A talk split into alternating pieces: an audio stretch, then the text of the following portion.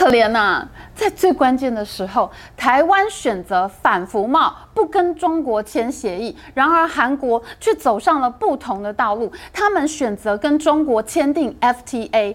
最后，台湾和韩国的命运截然不同，两个国家走上了非常不同的道路，非常精彩。喜欢我们的影片，请按赞、订阅、分享，和你的朋友一起看哦。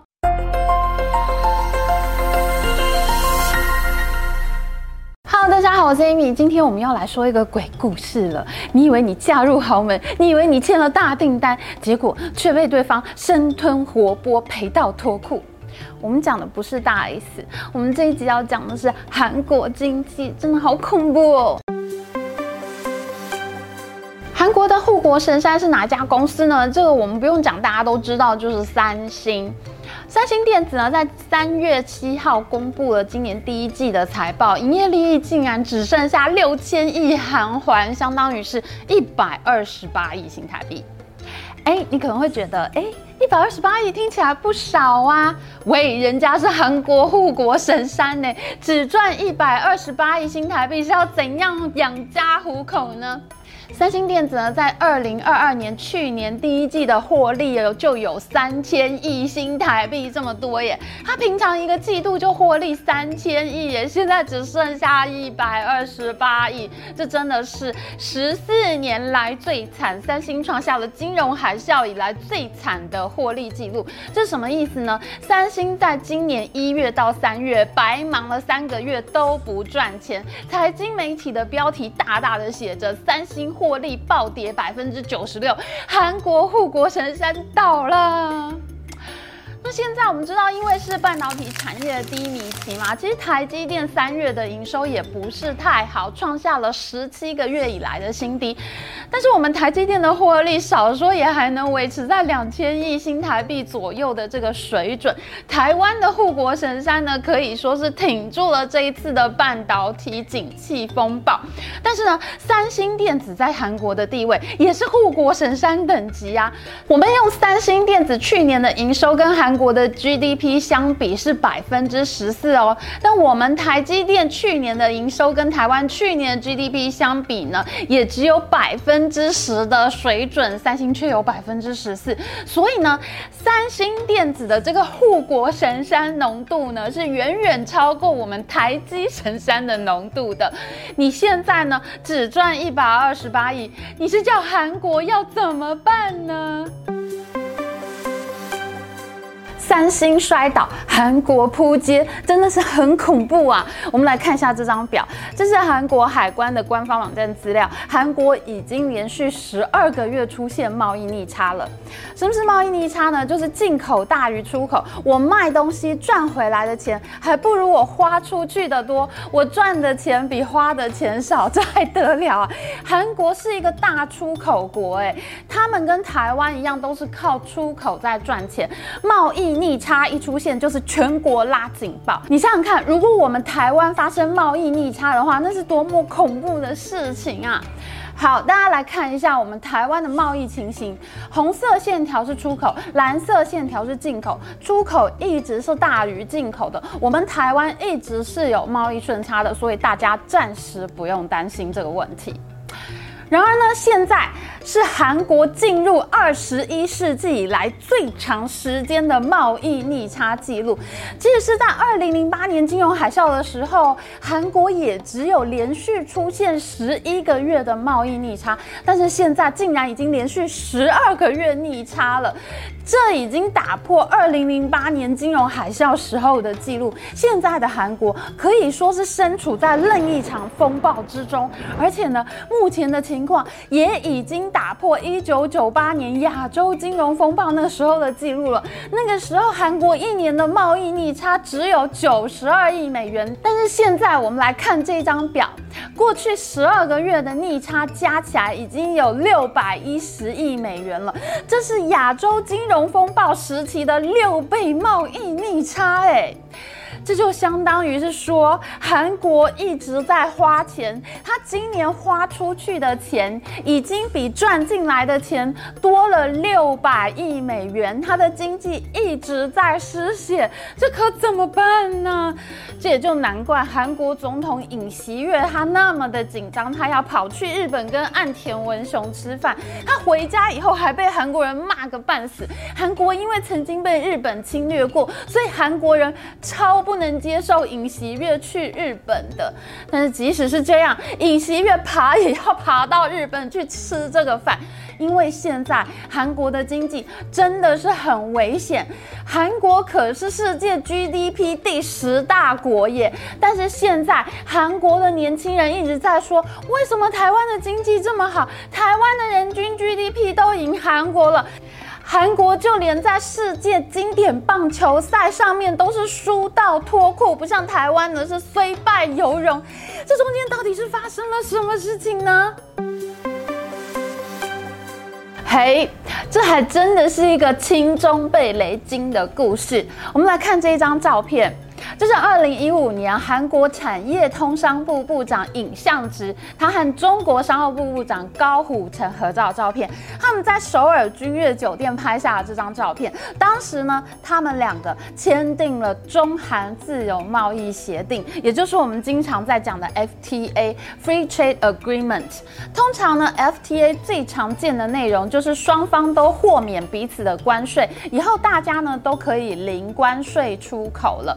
货物自由进出，这样两个国家的贸易关系呢就会变得比较热络，因为你进口成本就变低了嘛。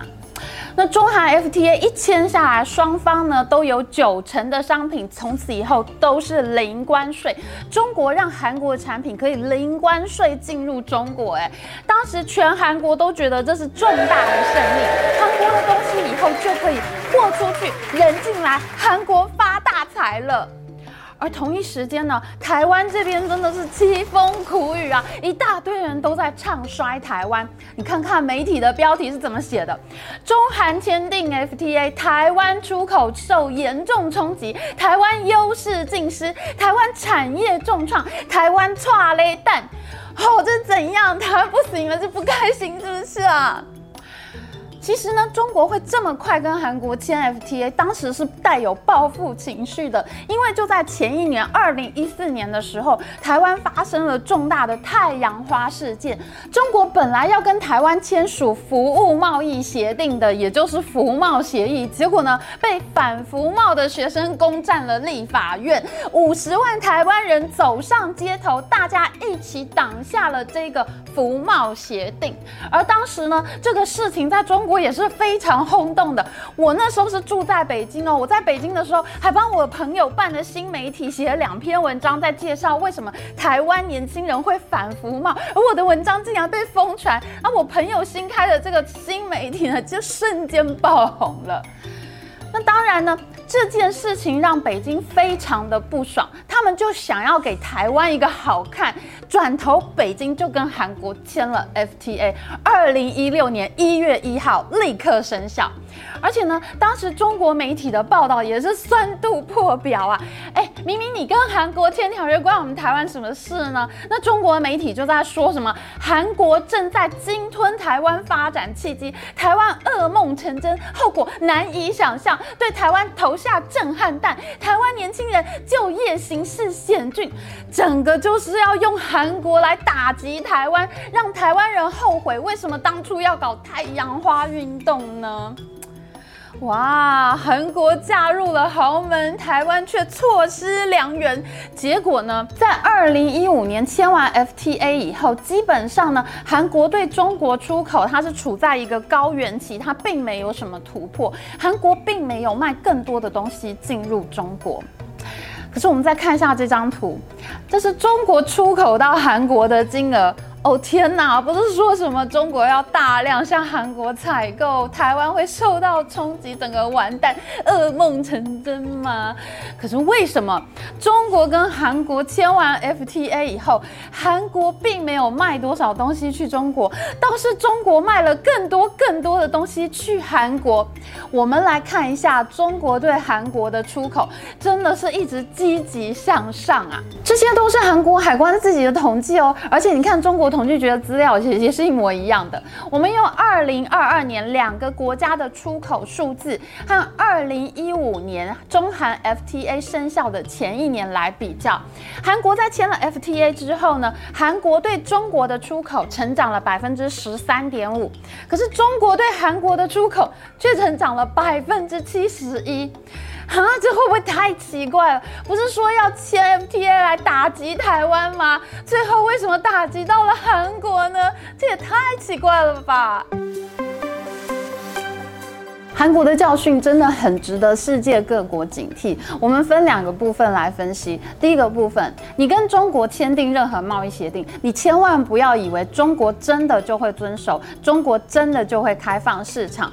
美国在二零零一年的时候力挺中国加入世界贸易组织 WTO，可是呢，美国的公司脸书不能进入中国，Google 被中国挡掉，中国网络是连不上 Google 的，而中国政府对亚马逊、高盛证券、花旗银行这些公司都有非常严格的合资限制规定，你必须要跟中国的企业合资才能进中国，而且呢，中国的公司要占大股，外资的公司要占小股，你根本。就没有决策权，那这就导致了欧美的大型企业事实上是进不去中国的。然而，中国却出现了很类似这些网站的仿冒品，譬如说不长进的百度，还有言论审查非常严格的微博。当然，也有像阿里巴巴这样比较成功的公司。这个部分呢，我们会在下一集再说。那韩国呢，其实就遇到了跟美国很像的问题。